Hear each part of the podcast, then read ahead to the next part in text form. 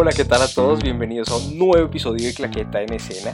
Esta vez para hablar de Jessica Jones, la última producción de las series de Netflix y Marvel. Estoy con Daniel desde Buenos Aires. Daniel, ¿qué más? ¿Cómo va? ¿Qué más, Jesús? Bien, aquí para hablar de una nueva temporada que nos trae la alianza de Netflix y Marvel. En esta ocasión para hablar de la segunda temporada de Jessica Jones. Para los que vengan ya familiarizados con el tema, Jessica Jones cuenta la historia de una heroína que sufrió diversos experimentos para salvar su vida. Esta es la segunda temporada, la primera temporada fue estrenada en el 2015 y nos mostró ya un estilo noir en el mundo de los superhéroes. Está dentro del universo de Marvel pero como ya sabemos, estas, todas estas series tienen como su propio microverso, por así decirlo. Se relacionaron The Defenders, la serie del año pasado, y en esta segunda temporada Jessica continúa un poco con su estilo irreverente y diferente que también es toda una declaración de intenciones de lo que quiere hacer Netflix y el personaje que quiere demostrar. Entonces, ¿qué le pareció esta segunda temporada? A mí mm, tengo mis cosas positivas y mis cosas negativas, así como en la primera, siento que es una serie que me gusta, la tengo por debajo de Daredevil, que me parece la mejor de todas, pero sí me parece una muy buena serie. Sí, en lo personal, eh, las que más me gustan de este universo son Daredevil y The Punisher. Eh, pero pues esta me gustó, o sea, creo que también me la vi en un fin de semana. eh, sí, creo que me la vi como en dos días, de un viernes y un sábado me acabé la serie. Igual sentí que estas series de Marvel, como lo veníamos hablando en otra oportunidad, creo que les sobran capítulos. la podrían hacer, eh, no sé, de 10, de 8 capítulos, pero creo que me gustó como lo que habla la serie esta temporada, que fue como, como los orígenes de Jessica Jones un poco y, y también que yo creía que, que iba como a volver Killgrave pero, pero no, o sea, me, como que me sorprendió que tomó totalmente por otro lado y cambió un poco el tono de, de la serie, ¿no? O sea, ya no se ve tan caricaturizada, o sea, a nivel, como que no se ve tan cómic como se veía en la, en la primera temporada. Hablando sí, pues, bueno, para los color. que nos están escuchando, vale aclarar que vamos a hablar con spoilers. Damos, por supuesto, porque ustedes ya han visto la primera y la segunda temporada de la serie, así que no vamos a tener reparos en contar todo muy abiertamente.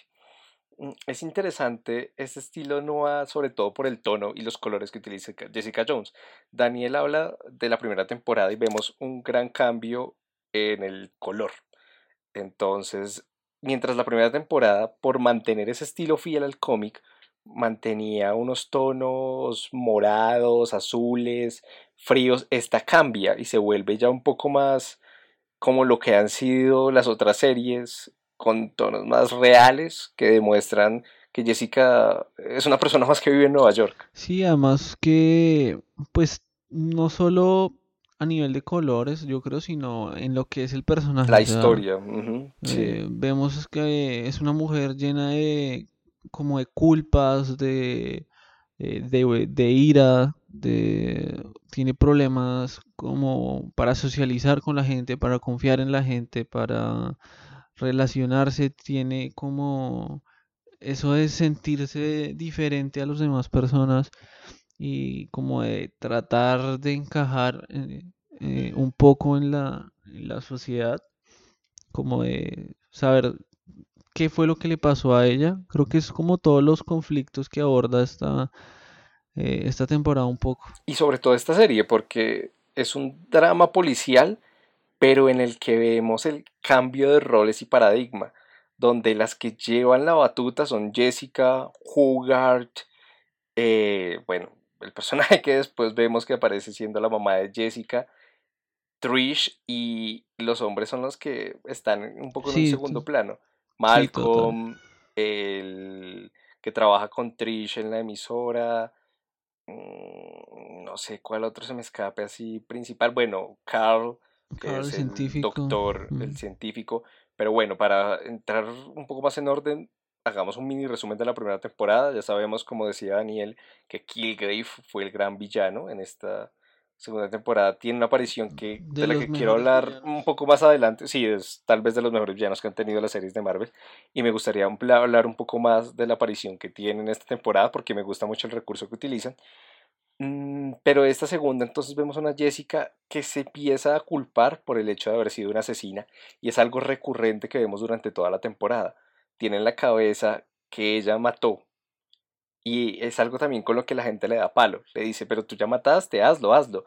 Es como que la cargan también de esa responsabilidad solo por tener un poco de superpoderes y es algo de los que ella siempre se ha querido desligar. Y desde ahí empezamos a ver esa Jessica dubitativa que quiere alejarse de los focos, pero que tiene en Trish también a alguien que le incita mucho a, a ayudar, ¿no? Y Trish es un personaje también muy confuso.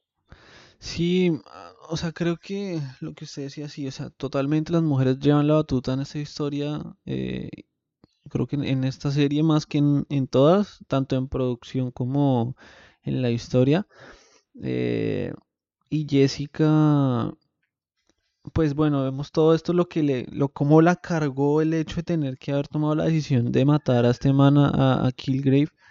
Y, y también como todo ese, todo, todo lo que ha vivido, todo ese pasado, todo el ser adoptada, eh, todos esos problemas que aborda esta temporada, como vemos la relación de, de Trish y de ella siendo más jóvenes, todo lo que ha vivido eh, Jessica y Trish, que vemos que también tienen una, una familia totalmente disfuncional, eh, con, Mm, Sí, porque la mamá de Trish es un sí, personaje.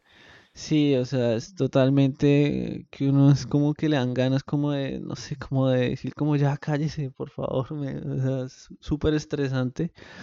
eh, y que, o sea, sí, la, que la mamá solo le importa la carrera de su hija y de en que en algún momento Y como la ha vuelto mierda. sí, y que en algún momento la mamá lo dice que es como que está viviendo lo que ella quería hacer a través de su hija. Y es lo que está destruyendo y destruye totalmente la vida que ya estaba teniendo eh, Trish. Y que también vemos como una pequeña transformación de, pues, de ese personaje eh, que no me terminó de convencer, me pareció como muy, no sé, era muy raro. O sea, como que cambió mucho de la primera temporada a esta, como de que se Sí, empecinó siente. totalmente a como que se sentía inferior a Jessica y que quería eh, tener habilidades como Jessica, entonces se empecinó y, y empezó a tomar un montón de decisiones, como que no la sen- o sea, sentí que cambió mucho en, en, es- en ese aspecto con respecto a la primera temporada. Y bueno, es cierto lo que dice Daniel. Trish es un personaje al que a veces no logramos entender muy bien. Sin duda, el tema de la mamá la ha marcado, pero como que siente recelo por Jessica, ¿no? Siente el- esa rabia, esa ira. Y bueno, jugar Jerry, ah, tengo que decir que es una de las personajes que más me gusta de todo este universo en las series que se ha creado. Mm, me encanta lo que han hecho, lo que hace Kerry en Mouse. Eh, se me hace un personaje potente, de diversidad, que grita a través de la actuación toda la potencia que puede tener una mujer que se ha construido a pulso. eh, me fascina, me fascina este personaje, siendo que es un poco maquiavélico también, tiene su lado oscuro, Sí, pero es sí, total. maravilloso. Sí, yo creo que de todas las, además porque este, ese personaje comparte con otra serie, ¿no? Con, eh, Sí, con en Daredevil también y bien, Daredevil. Ha tenido sus conexiones. Entonces, creo que es uno de los personajes mejor construido de este universo. eh, además, porque ella es una actriz eh, fantástica. Y creo también que, pues que es duro, ¿no? O sea, por este cambio que vemos en esta temporada de enterarse de, eh, pues de esta, mm, de su pues no cáncer. es cáncer, Ah, es no, ELA, mentiras, es tienes ELA. Ella. Es esta, sí, no, esta enfermedad, eh, pues parece que es tan dura, ¿no? O sea, pues, o sea, bueno, para los que no saben qué es ELA, es la misma enfermedad que tenía eh, Stephen Hawking, ¿no? Eh, Sí, entonces, es como muy duro ese cambio para, para el personaje porque también como que empieza a darse cuenta de que todo ese imperio que construyó, eh, pues al final era lo único que tenía y que no tenía a, otras personas, a nadie más. Y es lo que... Que además con la esposa había terminado muy mal. y, y las, claro, todo lo que pasa en la primera temporada, que la esposa muere. Entonces como que... O sea, es como que lo que le digo es el personaje mejor construido y también en cuanto a todo lo que le pasa. Entonces, además porque también creo que es el personaje que eh, como que aterriza un poquito eh, a los, no sé, a los héroes, los como que los aterriza un poquito y los contextualiza de que tienen límites eh, y que están siendo regidos por, pues como por una autoridad pero que tampoco le interesa pasar, o sea, no le interesa demostrar debilidad y pasa por encima de cualquiera. Es un personaje bien interesante porque e, es, un gris, ¿no? No se puede decir que es buena o mala, es grises, es matices y eso creo que la hace un personaje más interesante. Sí, creo que ella representa la perfección el de que el fin justifica los medios. y lo que ha logrado es así. Es, Sí, no, es, muy buen personaje. Si se dieron cuenta, hablando de estos primeros personajes, solo nos hemos eh, referido a mujeres. Y eso es un detalle muy particular en esta serie porque la segunda temporada se estrenó el 8 de marzo, que como todos sabemos es el Día Internacional de la Mujer.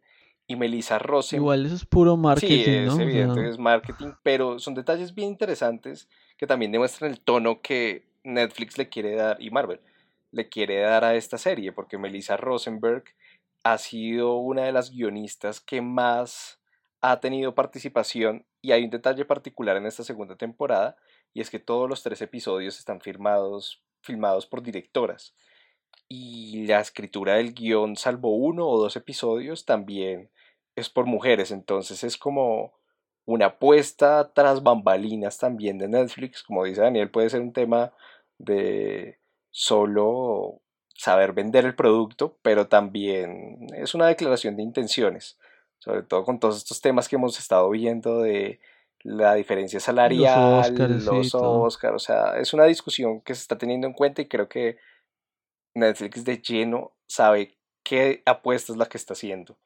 Sobre todo con Kristen Reiter, a mí me parece una actriz maravillosa, desde Breaking Bad, mm, creo que ha venido haciendo cosas muy interesantes y Jessica se, se, siente muy cómoda con Jessica. Se siente como en su propia personalidad. es exacto, es como que es el personaje para ella, o sea, creo que no en este momento no puedo imaginar a otra actriz que sea Jessica, o sea, es como que como que el personaje está hecho para ella. Sí, totalmente.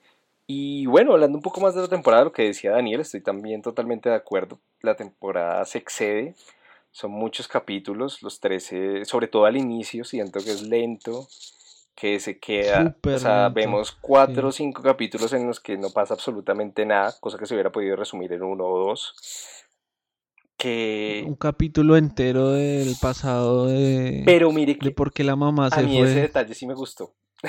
a mí ese capítulo sí me gustó porque siento que toda la temporada quiso ser la historia de origen de Jessica y por qué era así y contar su historia con la mamá. Y ese capítulo me gustó porque es la explicación a por qué es importante la mamá. Porque si hubiera llegado la mamá y ya uno dice, pero ¿por qué no apareció en 13 años, en 17 años? Claro, este nos muestra por qué no apareció en 17 años y, y, es como el que marca el camino también de lo que va a ser la tercera. Creo que se divide en tres escenas la temporada, ¿no? Primera escena, el estado de Jessica, donde quedó, donde están todos los personajes. Trish con su novio. Y como la, y la presentación como el conflicto, ¿no? Que es este monstruo, esta figura que no saben quién es. Que los Exacto, y que para mí cierra con la eh, el capítulo flashback de la, de la cosa de origen. Y la tercera, que es toda la, el inicio del acto final y el cierre pero sí siento que se extiende, se sigue extendiendo Netflix, Netflix con sus series. Siento que podrían hacer una cosa muchísimo más resumida y que, con un menor metraje podría ser más contundente.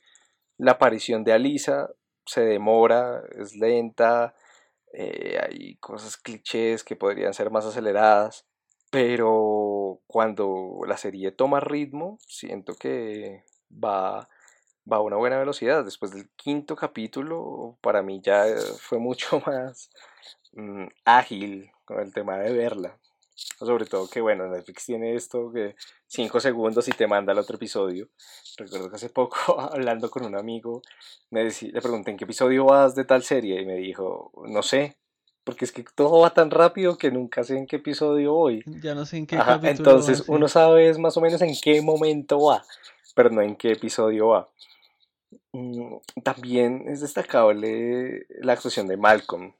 Siento que es como el único hombre que tiene presencia fuerte dentro de la serie y es un adicto que comparte también sensaciones con Jessica, con Trish, que se siente cercano a ellas por la experiencia de vida. Pues está el casero, pero siento que solo como el interés amoroso, entonces es como el, al revés de todas las películas policíacas. Sí, el casero que es el amo de casa. tal cual. Y que Jessica lo salva del peligro, ¿no? Entonces es como el, el cliché, pero al revés. Y el tema del juego sentimental con la mamá también es muy interesante, porque al principio Jessica la ve solo como una asesina, pero se entiende que ella también está sola y ella lo va contando también en voz de narrador. Va diciendo, nunca me di cuenta que había estado tan sola hasta que apareció mi mamá porque supe que lo único que había hecho era aislarme. Sí, sí, la verdad, sí. Siento también este personaje de la mamá no sé, o sea, como que sí me gusta, pero no sé, habían cosas que no me terminaban de convencer de ese personaje, o sea, no sé, no me convenció tanto. Sí me gustó la manera como fueron como cerrando el, eh, no sé, todo lo del el arco de este personaje. Eh, el final del personaje me, me encantó la forma en que lo hicieron porque no lo esperaba, o sea, pensé que iba a ser diferente. Eh, no pensé que Trish fuera a, a dispararlos. También se me hizo como de dónde puta salió Trish. O sea, porque está ahí como con un arma, pero. Pero bueno, o sea, se lo perdono a la serie y. Y me gustó, o sea, fue súper fuerte, ¿no? fue como, como que fue súper chocante. Además, el tiro en la cabeza, en un momento en el que ni ella misma sabía muy bien qué quería hacer, porque es esa diatriba, ¿no? De que Jessica no quería entregarla ella también quería una segunda oportunidad, pero decir, ¿será que sí me merezco esa segunda oportunidad o voy a joder el futuro de mi hija? Y que Trish decida, creo que es una de las cosas que más rabia le da a Jessica. Sí, que se lo dice. Sobre todo porque en el flashback, en el flashback vemos mm, esta construcción de la relación entre ellas dos, que tampoco es que haya sido tan fácil, ha sido tortuosa, ha tenido sus picos, sus bajos. Y antes de esto, la verdad hay un capítulo y un detalle, que era lo que les decía anteriormente, que me gusta mucho y es la aparición de Kilgrave.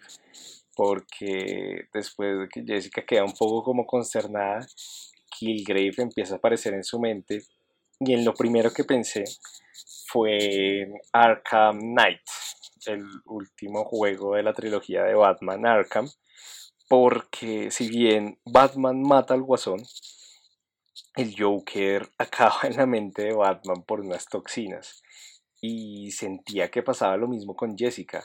Es como eso de no poder liberarse nunca del que fue su gran villano. Entonces Batman durante todo el juego va sintiendo como el Joker se va burlando de él, le va diciendo que nunca va a conseguirlo y lo tiene tan presente, lo conoce tanto que es el peor contrincante que puede llegar a tener, es ese juego psicológico que te destruye. Y siento que Killgrave me encantaría que tuviera, si hay más temporadas de Jessica, que tuviera más acción así, porque creo Además que, visualmente fue muy, muy chévere, o sea, como que Sí, las apariciones dobles, fue, muy, bien, tratado. Sí, muy bien llevado y me, me, gustó mucho este como conflicto interno de Jessica con Kira. Creo que es el capítulo que más me gusta, la verdad, porque está muy bien llevado, muy bien manejado, siento que, que es algo que, que, está ahí, que Jessica siempre va a tener ahí.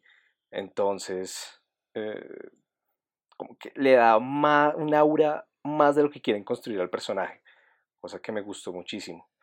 Jessica además nos deja un final súper abierto, volviendo a ser la misma Jessica. Totalmente abierto, sí. Sí, la misma Jessica que había venido siendo desde el inicio. Mm, pero ahora yo sentía que el final de la primera temporada lo que hizo fue construir relaciones para Jessica. Entonces se fortaleció con Trish después de matar a Kilgrave, sacó a Malcolm de la droga, quedó muy cercana a Hugard.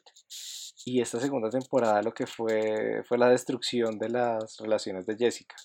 Entonces Malcolm tiene un trabajo mm, en otra agencia de investigación, a Trish no la quiere ver, con Hugard siempre ha tenido su raye, la mamá le dio un tiro en la cabeza. Entonces, es como el cambio 180. Como que con jugar también perdió como esa relación laboral que tenía, ¿no? Porque al concentrarse ella en todo este lío con la mamá, como que no pudo ayudar a, a, jugar con lo que quería en la empresa y eso fue lo que aprovechó Malcolm, Malcolm con el asiático este, eh, sí, no, no sé cómo, pero aprovecharon para como meterse ahí y aprovechar eso. Creo que fue el único que no hablamos que es recurrente porque al final, mm, no sé, es como el cliché del hombre que se siente superior a las mujeres, que está bien para una serie que quiere revalidar el poder femenino, pero eh, yo lo sentí sí, extraño. No sé, tampoco lo sentí como, con muy poca profundidad y eso lo hace aburrido.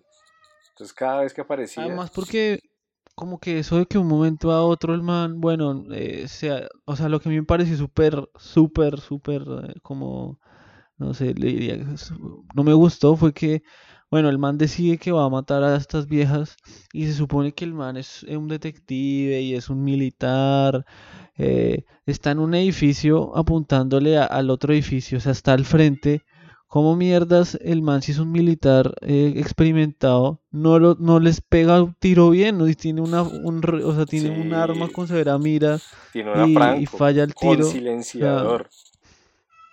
O sea, sí, súper profesional y el man falla, o sea, ni siquiera le, o sea, le rozó un disparo, o sea, es algo que yo decía como, o sea, no entiendo cómo se supone que es un militar con experiencia y no sé qué, y el primer tiro, los tiros que disparó lo fallan y lo descubren, saben dónde está, llegan en cinco minutos donde está el man, o sea, estaba al frente. O sea, esas son de las cosas que yo digo como nada, o sea, no, no me gustó cómo construyeron ese tipo de, la realidad es que Jessica Jones tiene cosas que, con las que uno le dejan cierto sinsabor, pero en grandes rasgos pues es muy superior a Luke Cage y a Iron Fist. Hasta me atrevería a decir que es superior a Defenders, que tuvo también esos vaivenes.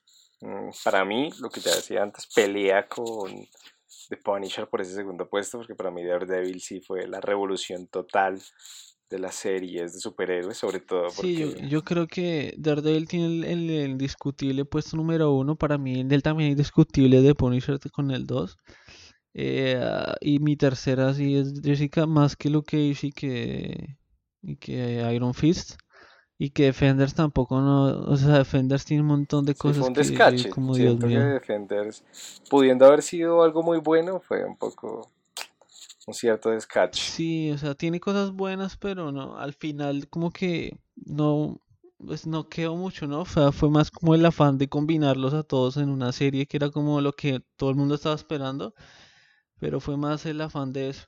Igual algo que uno sí, o sea, que yo le abono mucho a estas series de, de Marvel Netflix es que pues que están conectadas con todo este universo cinematográfico, ¿no? O sea, tampoco... En un momento hablan de que la mamá de Jessica puede acabar en la prisión en la que vimos a todos los héroes que se rebelaron en Civil War. No me acuerdo ahorita el nombre de esa prisión, pero la que queda metida en el mar. Sí, la... Donde acaban los que estaban del bando del Capitán América. Sí, y todo ese, todo este coso de, ¿cómo es que se llama? El, tratado ese que armó sí, el, eh, de Sokovia. con el gobierno. Entonces, como que vemos que también todo ese tipo de cosas eh, afectan un poco a, la serie y, también eh, nos muestra que estos son como unos seres como más cotidianos, ¿no? No tan... Y que no quieren eh, reconocimiento, porque al final todos pelean con el reconocimiento. Es como querer mantener su perfil bajo, salvo un poco de Daredevil, aunque Daredevil es un personaje creo que un poco más complejo de lo que son el resto pero sin duda vemos que van a seguir surgiendo nuevas temporadas. No sé si nuevas series, nuevos superhéroes. Ahora está ya confirmada segunda temporada de Lukish. Vamos a ver qué salen. Jessica de pronto está también como invitada. Esta vez me sorprendió que no apareciera Lukish, la verdad. Sí, yo, que no pareciera ninguno, o sea, yo pues digamos que esperaba que al menos está muerto supuestamente, entonces supuestamente entiendo. Sí. Dani por la cercanía que tiene, aunque jugar lo nombra mucho, ¿no? Que se va a llevar a Rand. Sí, pues más que a él lo nombres a las empresas Rand, que son pues son las empresas de él. Y me sorprendió fue la de Luke que no, no, apareciera, sobre todo porque creo que cuando uno expande el universo de esa manera, mm, tiene que saber que se van a empezar a relacionar muchísimo más, cosa que sí se ha hecho a mayor medida en las películas. El gran ejemplo para mí es Winter Soldier, cuando Natasha está con el capitán o Homecoming cuando está Spider-Man y Iron Man. Es esa relación que ya existe y que le da mayor pues, credibilidad. Credibilidad, ¿no? También le da mayor credibilidad al, universo que están creando. Tal cual. Bueno, Daniel, pues ¿cuánto de calificación le pone entonces esta segunda temporada de Jessica Jones? Eh, pues no sé, o sea, yo creo que no es de mis temporadas favoritas. Eh, creo que, o sea, sí me gustó, pero, pero considero que, pues no sé, o sea, no me mató tampoco esta temporada y yo le daría, no sé, 3, 8, 4 estrellas sobre 5, porque sí tiene cosas interesantes como todo este juego de Killgrave y quizás eh, un poco el pasado de Jessica, pero pero también me costó engancharme con las series y eso que me la vi en un fin de semana. De un tirón. Pero, pero sí, no, o sea, no me sentí como, o sea, no, como, no sé, como me pasaba con Daredevil, que había cosas que uno decía como, uff, qué bien. El hype. Sí, exacto. Eh, rescato mucho todo este poder femenino que, que están queriendo tener con esta serie porque me parece que es algo ya necesario que no, no tenemos, eh, no, no es tan común tristemente hoy en día en las producciones eh, o en las grandes producciones. Eh, pero bueno, creo que también es un buen, como una, no sé, yo la sentí mucho como de transición hacia otra cosa que va a venir. O sea, como de como esa temporada de mostrar los orígenes, para que vean pues en qué está como toda la cosa. Venimos de este revuelto de Defenders, entonces bueno, esto está, así está el personaje ahora, eh, esto fue el personaje antes y esto es lo que hoy posiblemente va a venir. Que vemos que ahora Trish eh, va, parece que tiene, va a tener poderes. Eh, y vamos a ver ahora que... Un poco rebuscado eso. Sí, totalmente y vamos a ver qué, qué, qué, viene para Jessica Jones, pero bueno, no sé qué opina usted de esta temporada. Yo también me quedo con un 3-8, más o menos.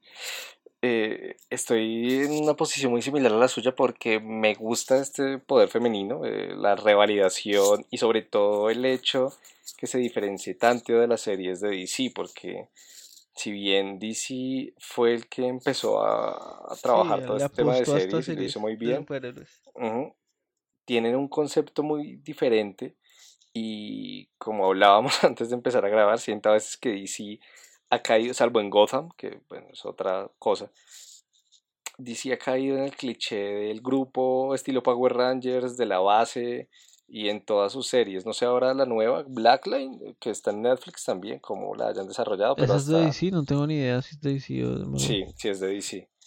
Hasta Legends of Tomorrow ha caído en eso y Marvel apostó por otra cosa. Que es el... Además también... Pues lo que sufren, ¿no? Estos superhéroes también, lo que no quieren ser, que acabaron siendo por Jessica ni siquiera acabó con poderes porque quiso, sino por un experimento que hicieron con ella. Así que sí es bien interesante ver toda esta dinámica.